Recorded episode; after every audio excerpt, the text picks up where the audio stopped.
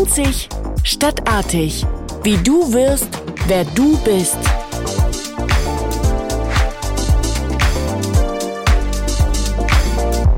Herzlich willkommen zu Einzig Stadtartig, der 15. Episode. Mein heutiger Gast ist gebürtige Osnabrückerin.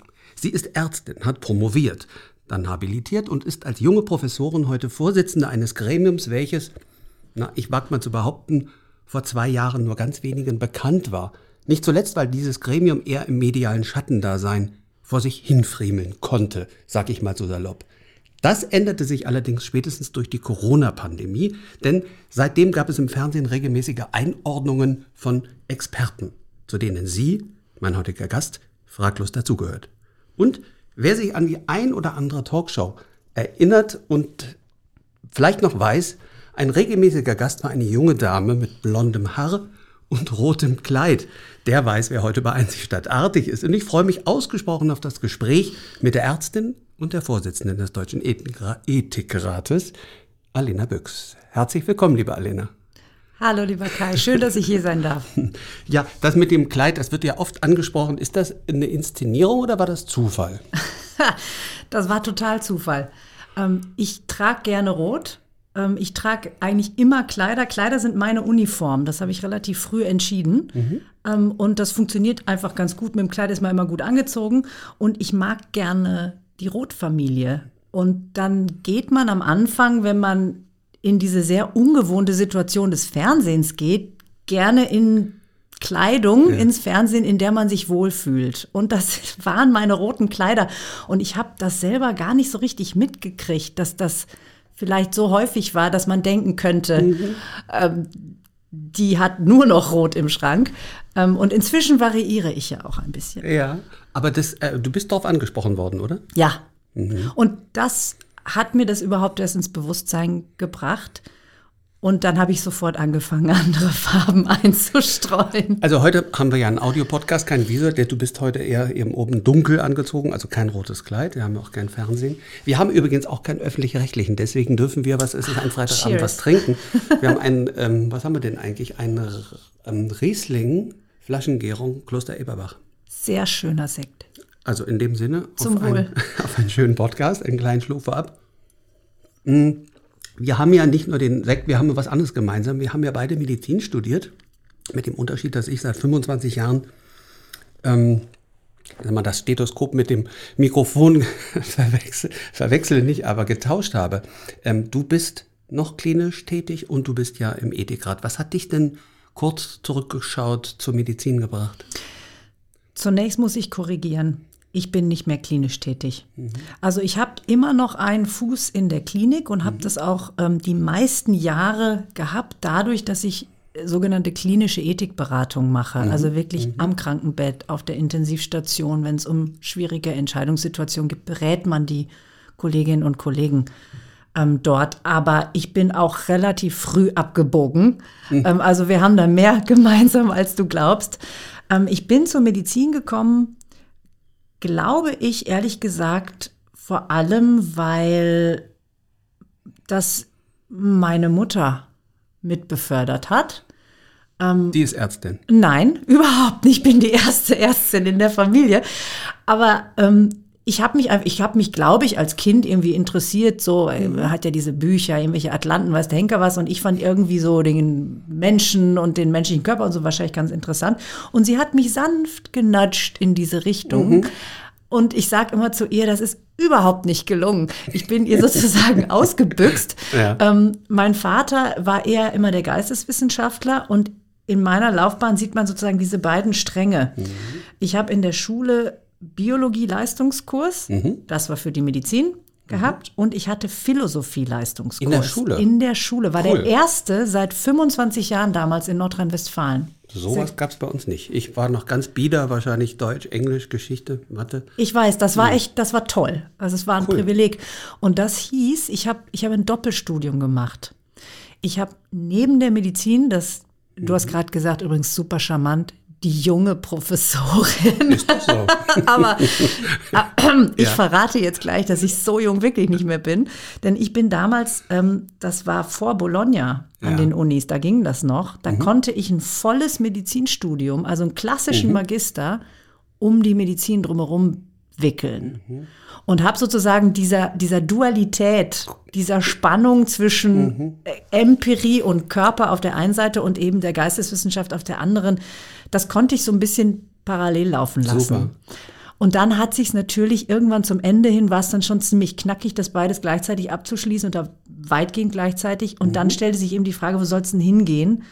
Und meine Mutter hat mir erst verziehen, dass ich dann, ich bin kurz in die Klinik gegangen und dann kam Bettina Schöne-Seifert, eine ganz bekannte Medizinethikerin, ähm, nach Münster und die hat mir eben eine Stelle angeboten, eine wissenschaftliche Stelle. Und dann habe ich die angetreten und meine Mutter hat mir erst verziehen, dass ich aus der klinischen Medizin rausgegangen bin, als ich dann bayerische Staatsbeamtin wurde. Und ich gesagt, na gut, Dann es ist doch noch was aus- Ordentliches aus dir geworden. Ja, ich weiß gar nicht, mein Vater, ob er, der weiß natürlich, dass ich das nicht mehr mache. Verziehen hat er es mir sicher, aber ich glaube, das ist für viele eine Irritation, wie man aus der Medizin rausgehen kann. Das Problem hast du nicht. Du hast aber eben weg aus der Klinik eben den Schwenk in diesen geisteswissenschaftlichen Teil parallel gehabt. Was überwiegt denn heute bei dir, das Ethische oder das, das Medizinische? Das ist eine gute Frage. Ähm, Ich kann das nicht trennen. Also ich bin im Herzen, ich bin keine Ärztin, das kann ich nicht mehr sagen, weil ich diese Praxis dafür nicht habe. Aber ich bin noch Medizinerin. Ah ja. Ich bin eigentlich auch in meiner gesamten wissenschaftlichen Laufbahn immer an medizinischen Fakultäten gewesen. Und ich bin sozialisiert in der Medizin. Das ist meine Crowd. Ähm, und ich lese auch immer noch die Literatur. Also ich bin, ich bin immer noch, und ich bin eben durch die klinische Ethikberatung auch immer noch so im, im System Krankenhaus relativ stark. Auf der einen Seite. Auf der anderen Seite arbeite ich natürlich überhaupt nicht mehr medizinisch praktisch, sondern die, meine tägliche Arbeit an meinem Institut ist so gut wie rein geisteswissenschaftlich. Und ich glaube, ich, glaub, ich muss tatsächlich sagen, es ist letztlich beides. Mach mal, um es mal konkret zu machen, ich glaube, das kann ich mir nur nicht, das können sich auch Hörerinnen und Hörer gar nicht vorstellen. Was ist denn da jetzt konkret das ethische, praktische Tun, was ihr da macht im Institut? Also es gibt eine Bandbreite von Forschungsprojekten, von ganz theoretischen Dingen. Ähm, Also zum Beispiel haben wir ein Projekt, wo ein ähm, Mitarbeiter von mir, der Philosoph ist, ähm, mit Mitarbeitern von einem Kollegen von mir, der ähm, Ingenieur ist, gemeinsam einen Algorithmus programmiert haben, ähm, der bei klinisch-ethischen Beratungen Empfehlungen formuliert. Super kontrovers. Proof of Concept hat es noch hat's in der Form noch nicht gegeben. Also so ganz interdisziplinär, aber höchst theoretisch. Wahnsinn. Ähm, und dann gibt es natürlich auch also sozusagen noch philosophischere Dinge, wo man über Gerechtigkeitstheorie nachdenkt und so weiter. Bis hin zu Projekten, die ganz ähm, praxisorientiert sind, wo ich zum Beispiel, das mache ich relativ viel, weil ich ja, also mein Lehrstuhl heißt ja äh, Professur für Ethik der Medizin und Gesundheitstechnologien. Und da bin ich in ganz vielen verschiedenen Forschungskonsortien, die meisten sind von der EU gefördert, wo eine neue Gesundheitstechnologie entwickelt wird. Also was weiß ich, ähm, ähm, in letzter Zeit sind das häufig in Anführungszeichen künstlich äh, KI-betriebene oder digitale Technologien. Und da bin ich ein Teil dieses Forschungskonsortiums und versuche, Impulse hineinzubringen in diese Forschungsarbeit, damit das Produkt höchsten oder höheren ethischen Standards genügen kann. Und da, da ist man wirklich Teil dieser Entwicklung. Bist du eher forschend drin oder bist du dann in der Evaluation und Bewertung? Beides eben. Früher war das so, dass Ethik, die sich mit neuen Technologien oder neuen medizinischen Behandlungen oder so beschäftigt hat, oft ist, hat die Forschung stattgefunden und dann kam sozusagen der ethische Zeigefinger. Der, und die ethische Ja, Evaluation kam sozusagen after the fact. Okay. Und ich entwickle so ein Konzept, das nennt man, also das nennen wir bei uns in, in München Embedded Ethics, also wo man versucht wirklich ganz tief von Anfang an in der Forschungsentwicklung. Also ich habe ein ganz tolles Projekt mit der äh, Robotik, wo wir bei der Entwicklung von neuen äh, Robotikanwendungen in der Medizin, ein so eine telemedizinische Geschichte, so, ein- so ein ähm, robotischer Arm, den du ähm, telemedizinisch ähm, bewegen kannst. Also wirklich ganz woanders. Also der Arzt sitzt weit der- weg der Arzt kann, sitzt- sitzt genau. in München und in Cuxhaven ist jemand Genau. krank und dann bewegt er den Arm. Ganz genau. Und die bauen das und meine Leute, dieser Tage mache ich ja leider die Forschung nicht mehr selber, sondern ich bin sozusagen diejenige, die die Projekte mitentwickelt und Ja. dann ähm, die spannenden Sachen machen dann andere leider. Ähm, aber äh, da sind meine Leute, die sind im Lab. Also die sind bei den Robotikern dann auch dabei. Die sitzen da in den ganzen Gesprächen, wenn äh, überlegt wird, okay, wie bauen wir dieses Teil, wie soll das aussehen, was soll das für Funktionen haben.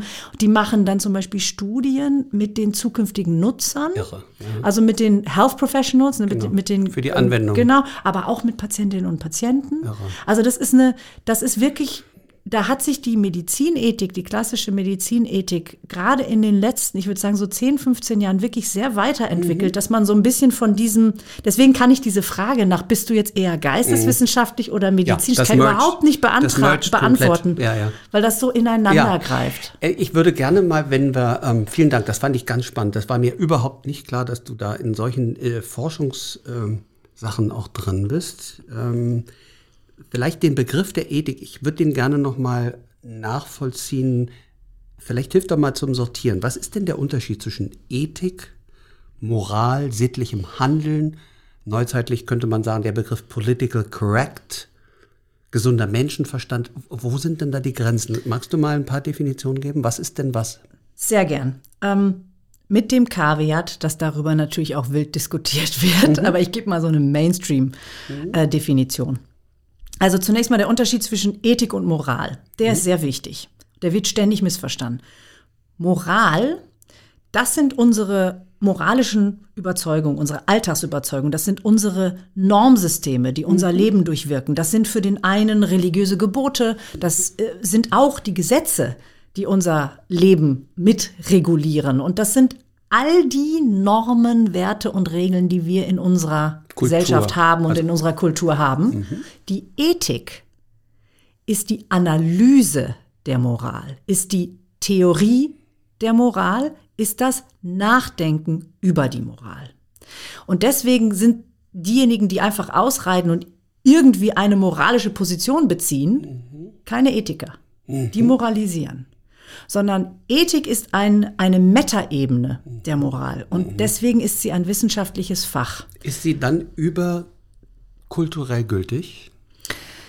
Die Methoden, also wir sind, das muss man dazu sagen, eine sehr breite Kirche. Also die sozusagen die moderne, früher war die Ethik ganz klassisch ein philosophisches Fach. Und das Handwerkszeug heute ist auch zum Teil noch, stammt noch aus der Philosophie.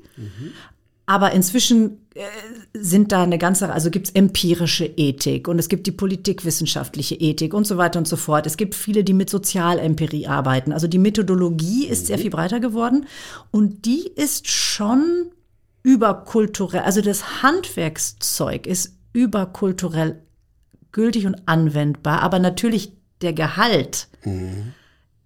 Also welche Moral, welche Moralvorstellungen, welche Partikularmoralen werden analysiert, werden untersucht. Es geht bei Ethik häufig um Rationalitätsprüfung, darum, dass man die Kohärenz von Argumenten untersucht, ähm, dass man das Für und das Wider untersucht, um dann zu begründeten Empfehlungen mit Blick auf moralische Fragen zu kommen. Das ist natürlich schon unterschiedlich, ob ich das jetzt in, in Europa mache beispielsweise oder meinetwegen in Asien, wo unter, da gibt es sehr, sehr viel ähm, Arbeiten dazu, dass es da eben beispielsweise unterschiedliche andere, zum teils andere Vorstellungen etwa ähm, vom Verhältnis des einzelnen Individuums Klar, zur Kollektiv. Gesellschaft und so weiter. Das ist ne? in Asien gerade Genau. ja anders als in Genau. den Western oder Anglo-Saxon Countries. Genau, Mhm. und dann hattest du gerade ähm, sowas, und dann gibt's noch so etwas wie, und das ist, glaube ich, der Bereich der Political Correctness. Mhm. Da bin ich das ist sicher, also das ist sicherlich etwas, was, wenn überhaupt im Bereich der Moral Mhm. angesiedelt wird, aber fast noch stärker ist noch eine Unterscheidung, die auch aus der Philosophie stammt, fast noch stärker im Bereich der Etikette. Mhm. Auch das, da geht es ja auch um, um, um sozusagen Normen des Was sich- Handelns, was sich schickt. was sich schickt, was sich ziemt. Und das, da gibt es eine Überlappung mit dem Bereich der Moral, aber genauso wie wir die Partikularmoralitäten in der Ethik reflektieren, reflektieren wir natürlich, oder gibt es viele Kolleginnen und Kollegen, ich jetzt nicht, aber es gibt viele, die natürlich auch auf solche Etikette-Dinge reflektieren und analysieren. Da geht es dann um Diskursregeln und äh, Grenzen von Toleranz und so weiter und so fort. Ähm, da bist du wahrscheinlich sehr viel mehr zu Hause als ich. Ähm, aber das ist eben etwas, das man auf keinen Fall mit Ethik verwechseln darf, ähm, weil die Ethik auf dieser Metaebene, auf dieser analytischen Metaebene ist. Also ganz konkret, wenn man zum Beispiel sagt, es gibt einen Veggie Day, an den ich mich nicht halte. Oder wenn ich sage, ich weiß um das Thema Klima, aber ich fahre nicht 120, ich fahre jetzt mal 180, dann kann man nicht sagen, das ist nicht unethisch. Das ist dann eine andere Dimension. Man kann analysieren, was es für Argumente gibt dafür und dagegen und kann dann begründet eine Position beziehen. Spannend. Aber wenn man sagt, das ist böse, das ist ein, ein moralischer Das ist Ausdruck. Das ist, das ist Da, wo sozusagen das die moralische Wo Ebene. das Wertende reinkommt, ist es moralisch, kann man das sagen? Auf jeden Fall, natürlich. Also Moral ist immer das, was das Gute oder das Richtige oder das Falsche. Ja, okay. Und die Ethik denkt darüber nach. Und natürlich kann dann die Ethik, und deswegen äh, sagen wir, du hast den Ethikrat angesprochen, ähm, wir sprechen meistens entweder von Positionen Mhm. oder von Empfehlungen. Und das ist bewusst. Nicht von Standpunkten, nicht von Meinungen, Ja. sondern von der Metaebene nach der Analyse unterschiedlicher moralischer Meinungen, Argumente, Theorien und so weiter und so fort, gibt es dann die Möglichkeit, Empfehlungen zu geben. Wie kommt man in den Ethikrat eigentlich rein? also ich meine, also wenn, bei ich mir da Lust, wenn ich da jetzt Lust hätte, ich würde da, bewirbt man sich da? Nein, überhaupt nicht. Ich weiß, ich bin, ich werd, ich bin fast vom Stuhl gefallen. Ich habe damit überhaupt nicht gerechnet. Mhm. Ich bin ja jetzt, man darf maximal zweimal dabei sein. Ich bin jetzt in meiner zweiten. Also zwei Legislaturperioden? Genau, zweimal vier Jahre. Und beim ersten Mal, ähm, das war 2016, nicht im Traum damit gerechnet, dass das passieren würde. Und da wird man dann einfach angerufen, die Ethikratsmitglieder und der Ethikrat selbst hat nichts mit der Benennung oder Berufung zu tun. Wer macht das? Nichts. Das machen der Bundestag und die Bundesregierung. Und die, die machen das tatsächlich auch untereinander aus. Also, Also da hat man, Parteiproport spielt da schon eine hat, Rolle? Natürlich. Ähm, also die Regierungsparteien ist ja klar. Ähm, und der Bundestag auch, jeweils proportional Ah ja. Okay. zu, den, äh, zu den Parteien. Und dann gibt es Vorschläge und dann kungeln die das untereinander aus und müssen sich einigen. Und bei dir hat das Telefon geklingelt und dann Und dann rief ein Staatssekretär an und hat gesagt, Frau Büchs, wollen Sie nicht in, also ich darf ich Sie, äh, wir würden Sie gerne ähm, Berufen. Na, Berufen? wie sagt man das? Er, er, er, nominieren, ein nominieren. ernennen. Also ernannt wird man dann äh, vom Bundestagspräsident. Wir sind offiziell aufgehängt ähm, am Bundestag. Es gibt ja ein Gesetz, also wir haben ein, eine legislative Verankerung, wir haben einen, äh, einen gesetzlichen Auftrag. Ähm, und wir sind deswegen zu einem gewissen Grad auch demokratisch legitimiert, weil uns tatsächlich ja auch der Bundestag mit auswählt und ernennt. Ähm, das finde ich ganz wichtig mal zu unter, unterstreichen. Also das ist nichts, wo irgendwie so ein Club von Professoren sich, sich selbst sozusagen zusammenschließt und äh, äh, irgendwelche äh, Verlautbarungen macht, sondern es ist tatsächlich etwas, das letztlich tatsächlich parteipolitisch Ja. ähm, besetzt wird. Wir müssen aber, das ist ganz wichtig, ähm, wir sind ein sogenanntes unabhängiges Expertengremium. Das heißt also, aktive Politik darf niemand machen. Also es darf kein Politiker drin Genau. sein, heißt das? Ja, Und ihr dürft nicht politische Stellungnahmen nein, im Sinne der Parteinahme, überhaupt nicht. Nein. was ja unterstellt werden könnte. Genau, aber jedes Mitglied ist, ähm, jedes Mitglied ist auch, das steht ganz explizit drin, also wir haben auch eine Geschäftsordnung und so, ähm, nur seinem eigenen Gewissen Ja. ähm, verpflichtet. Also auch nicht etwa der Institution, weil wir zum Beispiel früher, inzwischen haben wir, wir haben noch eine Regionalbischöfin, aber früher hatten wir äh, immer auch äh, Bischöfe von beiden ähm, Wie viele Frauen, christlichen habt, Kirchen. wie viele Frauen habt ihr drin? Ist das- Ziemlich genau Okay, 50-50. okay. Mhm. Also, aber das will ich auch noch eben sagen, wenn ich darf, äh, muss mich bremsen, weil wenn ich damit einmal bremse dann. anfange, höre ich nicht mehr auf.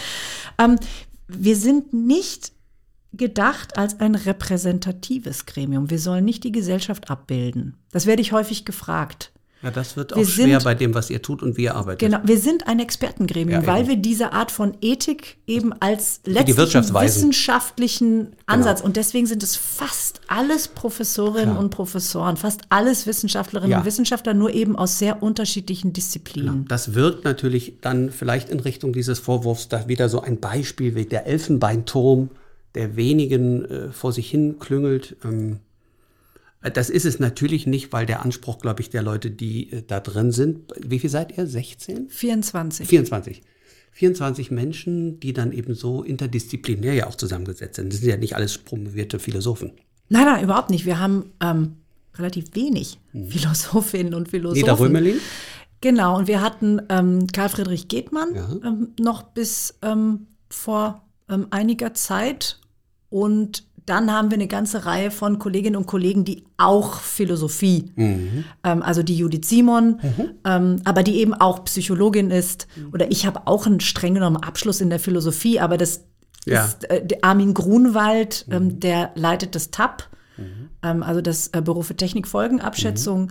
ähm, ist auch ausgebildeter Philosoph, aber eben auch alle, also sehr viele haben so interdisziplinäre Ja, eindeutig. ähm, Hintergründe. Jetzt stelle ich mir die Arbeit, ich versuche mir das mal vorzustellen, einerseits also sehr spannend und intellektuell vor und dann auf der anderen Seite vielleicht auch in den Niederungen der Wirklichkeit, wenn jetzt die Regierung, beispielsweise beim Thema Corona, kommen jetzt ja Anträge oder Fragen an euch, die ihr dann zu bearbeiten habt, wo es dann auch um Abstimmungen geht und, und vielleicht auch um kleinteiligste Formulierungen, um die man ringt, so ein bisschen in den Niederungen einer Partei, wo man Antragsberatungen macht. Was überwiegt denn das operationale Antragsberaten und Formulieren oder auch das Philosophieren? Also erstmal muss ich sagen, wir haben auch gerungen um jeden Satz, als wir noch ausschließlich 300-seitige Stellungnahmen 300 geschrieben haben. Seiten, Ja, das war so der. Klassiker. Um Gottes Willen. Also, und das ist auch etwas, was wir nach wie vor immer noch tun. Das läuft, ist die ganze Mhm. Macht Zeit auch weitergelaufen. Total. Ja. Sicher. Aber wir sind Was fast alles anders sagen, ja? Wissenschaftler. Das ist dieses Tieftauchen Ja, in ja, ein Thema. Mhm. sich auch die Zeit nehmen können. Und man muss auch dazu sagen, bisher und auch in den vorherigen Ratsperioden gab es einfach sehr wenig Aufträge Mhm. aus der Politik. Und auch jetzt ist es so, wir müssen die nicht annehmen. Mhm. Also wir bearbeiten auch nicht jeden Auftrag aus der Politik. Wird das abgestimmt? Wir nehmen an oder Ja. nicht? Ja, das wird sehr intensiv diskutiert und wir machen die Aufträge auch nicht unbedingt so, wie wir sie bekommen, sondern das entscheiden wir. Also keine Erfüllungsgehilfen. niemand ist, niemand aus der Politik ist, ist uns gegenüber weisungsbefugt. Gut. Und wir ja. können wirklich auswählen. Ähm, aber das muss man auch ganz klipp und klar sagen. Vor zwei Jahren, ähm, wir haben ja die allererste Corona-Empfehlung, so eine kurze, wir haben ein Format, das ist keine lange Stellungnahme, sondern so eine kurze Ad-Hoc-Empfehlung. Die hat so zwischen drei und 20 Seiten. Ähm, und dieses Format war eigentlich eher eins, das wir nicht so häufig eingesetzt haben. Und das war jetzt eines, das wir relativ intensiv genutzt haben, um einfach schneller auch reagieren zu können. Und eben doch, weil wir gesagt haben, wir sind ein Ethikrat und wir gehen gerade in die, wir sind ja, wir haben einen gesetzlichen Auftrag, einmal die Öffentlichkeit zu informieren und, und äh, Debatten zu fördern zu ethischen Fragen und dann Politikberatung zu machen. Das steht im Gesetz. Zu Fragen, ethischen Fragen, insbesondere im Kontext der Lebenswissenschaften.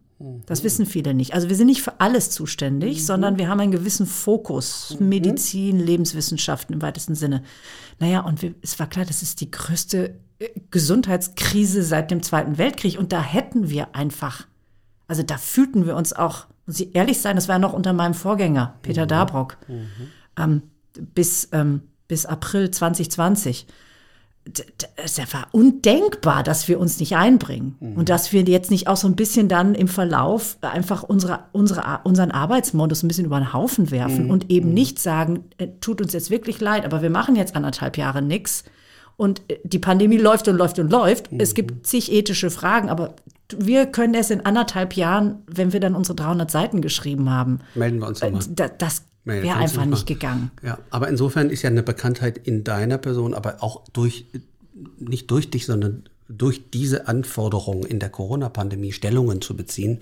Ähm, dadurch ist der Ethikrat bekannter geworden, glaube ich, als jemals vorher. Also gab es mal eine Phase, vielleicht habe ich das in Erinnerung, ich lese auch viel Zeitungen, wo, bei welchen anderen Fragen, jetzt das Thema Sterbehilfe natürlich war ein Thema, vor Corona auch schon.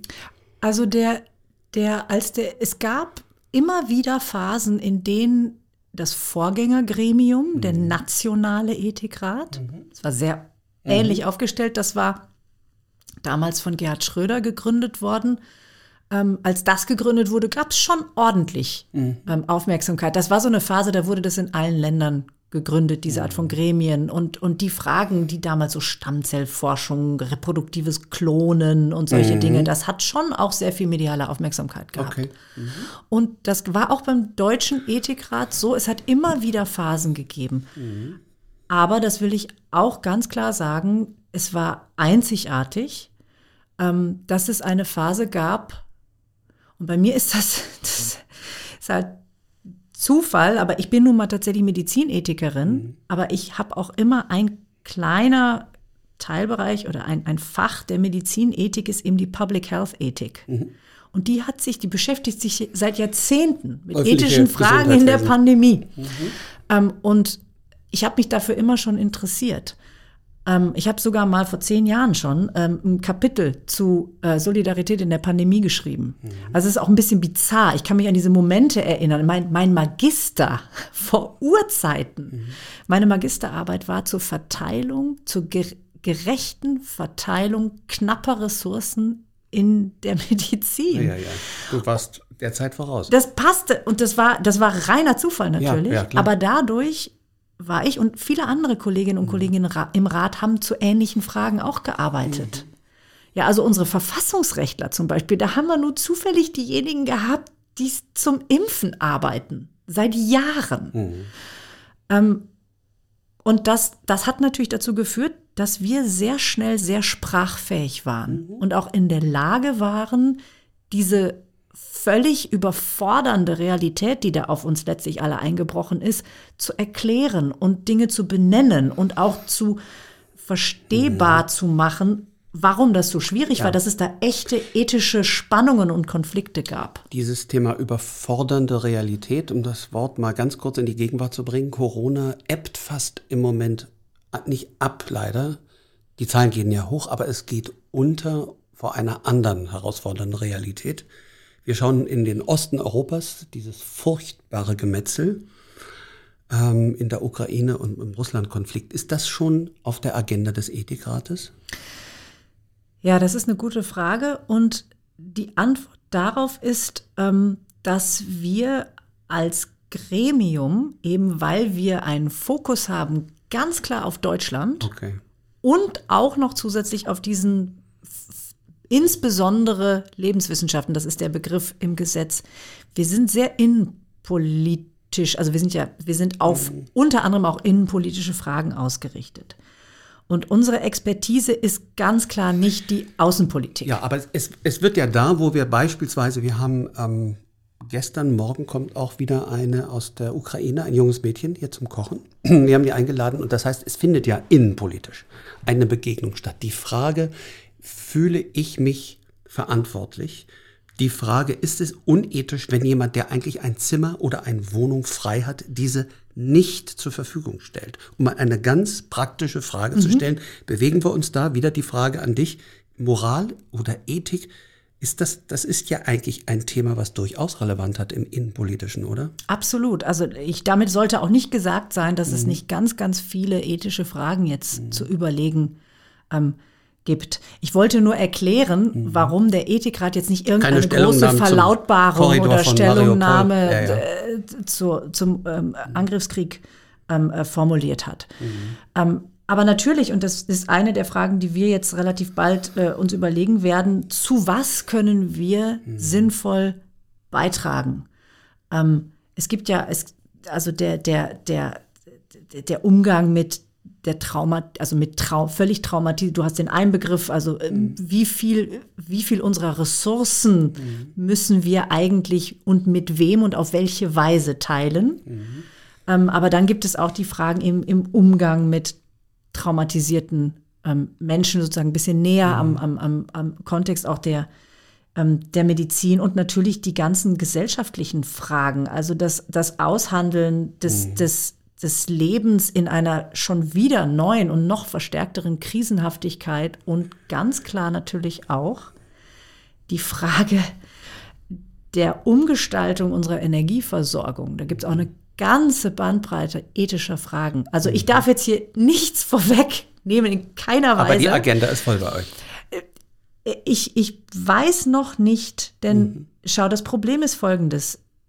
Ich glaube, manchmal wird in der, äh, also wir kriegen, ja- ich kriege ständig und viele meiner Kolleginnen und Kollegen im Ethika, wir kriegen die Frage, warum sagt ihr nicht was zu X? Warum sagt ihr nicht was zu Y? Wir konnten und haben deswegen so viel gesagt in den letzten zwei Jahren, weil wir dazu wirklich einschlägig waren.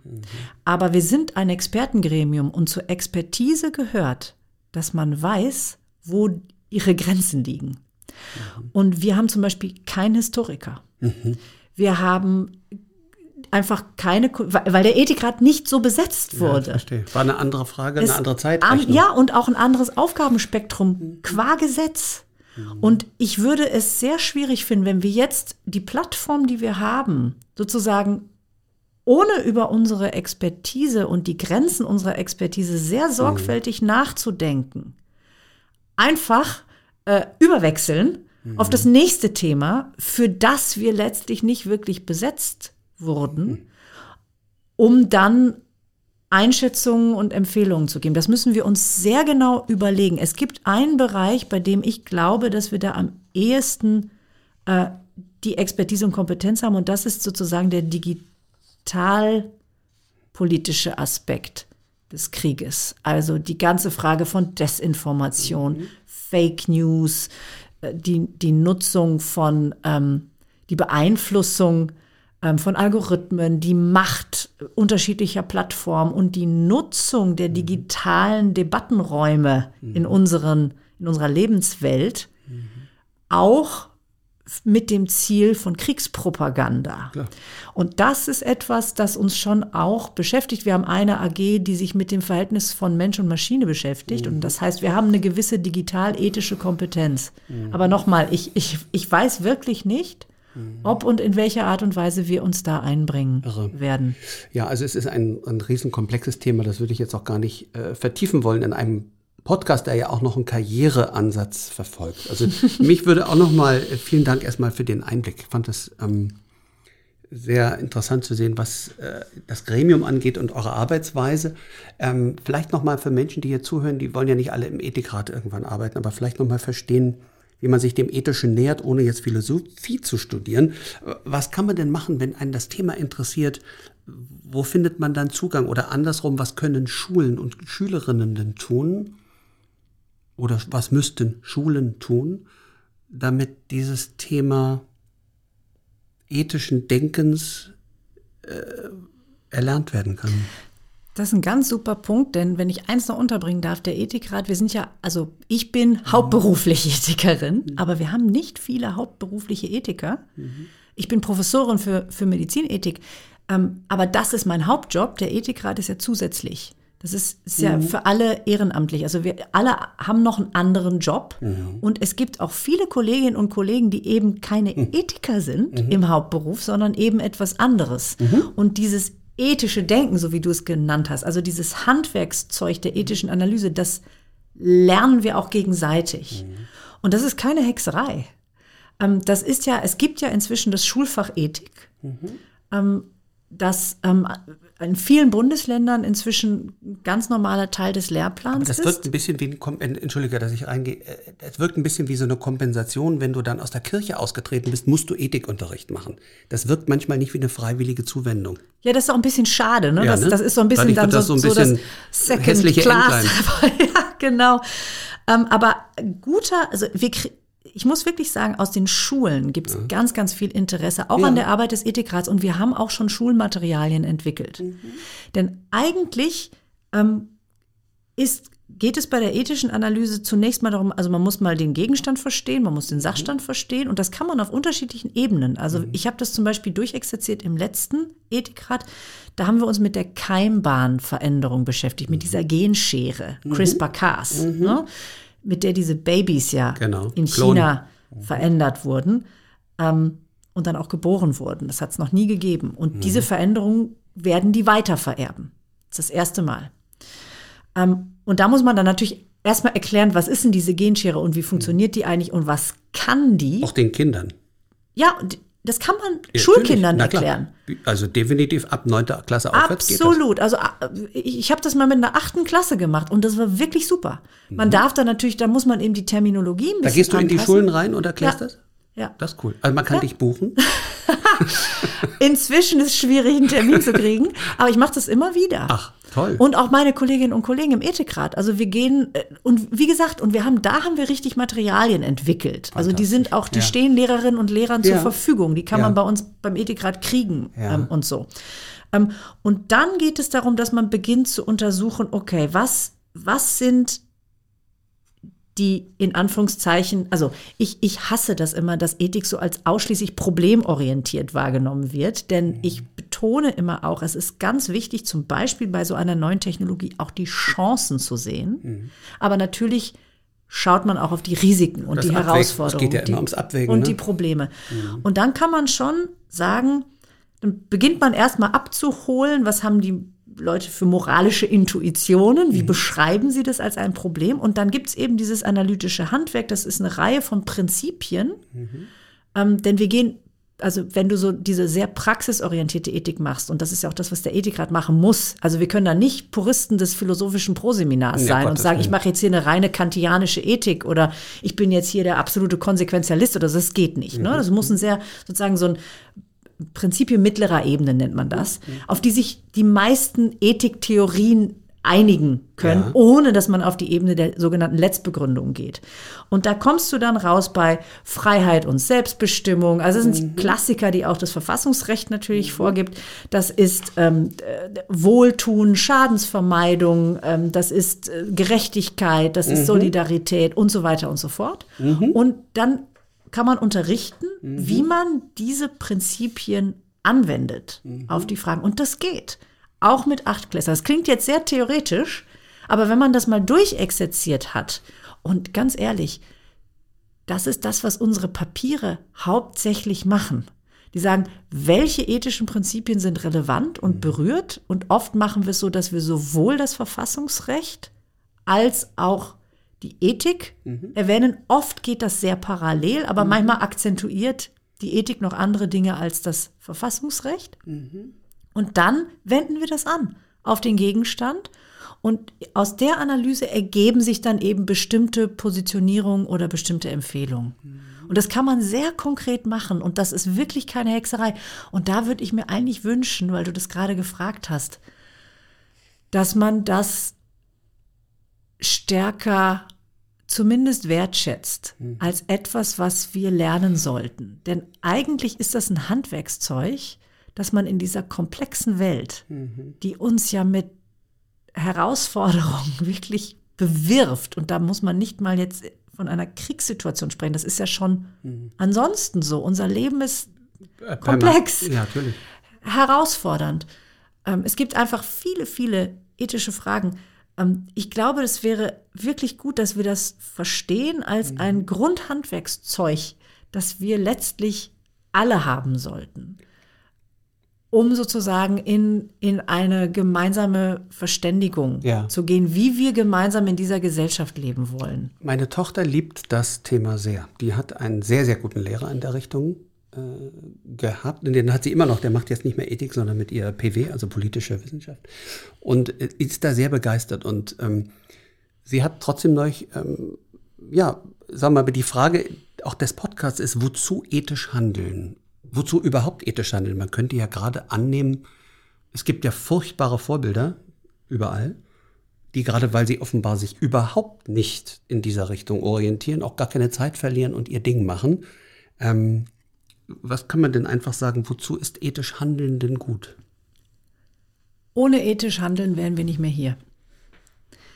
Also das ist, glaube ich, eine sehr kulturoptimistische Position, die ich da habe. Aber ich habe eine ganz tiefe Überzeugung, dass nicht alle Menschen, aber der, der weit überwiegende Teil der Menschen nicht nur meistens ethisch handelt, sondern auch ethisch handeln muss, weil das zum Menschsein dazu gehört. Und wir haben immer wieder Beispiele von Menschen, bei denen das nicht so ist, die eine ganz enorme Wirkung entfalten. Und ich glaube, das ist gerade, weil sie so ausbrechen aus dem letztlich prinzipiellen Humanitären Konsens? Ja, sehr schön formuliert. Aus dem prinzipiellen humanitären Konsens, dass wir als Menschen letztlich kooperativ, ja, da gibt es ja viel, du kannst es prosozial nennen, du kannst es kooperativ nennen, was auch immer für eine Sprache du verwendest. Wir sind so eigentlich ausgelegt. Und ich würde, ich würde, da, da lege ich die Hand ins Feuer, dass das mindestens das übliche 80-20 Ja. ungefähr ist. Und deswegen ist, und weißt du, häufig hört man in diesen Momenten, wo Menschen irgendwelche heroischen Leistungen erbringen, dass sie sagen, ich kann gar nicht anders. Wenn man fragt, also auch jetzt wieder in der Kriegssituation, ich meine, da sieht man ja Dinge, wo du denkst, wie, wie macht ihr das? Wie schafft ihr das, äh, dass ihr eure Lieben versteckt, weggebt und dann geht ihr und verteidigt da irgendwie, äh, sozusagen schaut wirklich dem Tod ins Auge.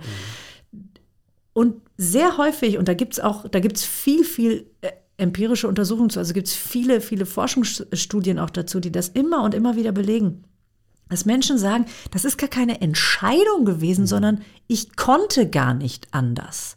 Und das ist so eine Art anthropologischer Grundkonstante, wenn ich das mal so sagen darf Ja, ja. dass wir eigentlich on the whole ethisch, also in dem Fall muss man fast sagen, erstmal moralisch, weil das hat ja nichts mit Metaebene und Nee, Theorie oder so, sondern dass wir einfach, genau, die kommt dann viel später, aber dass wir diesen ganz tief gelagerten Impuls haben.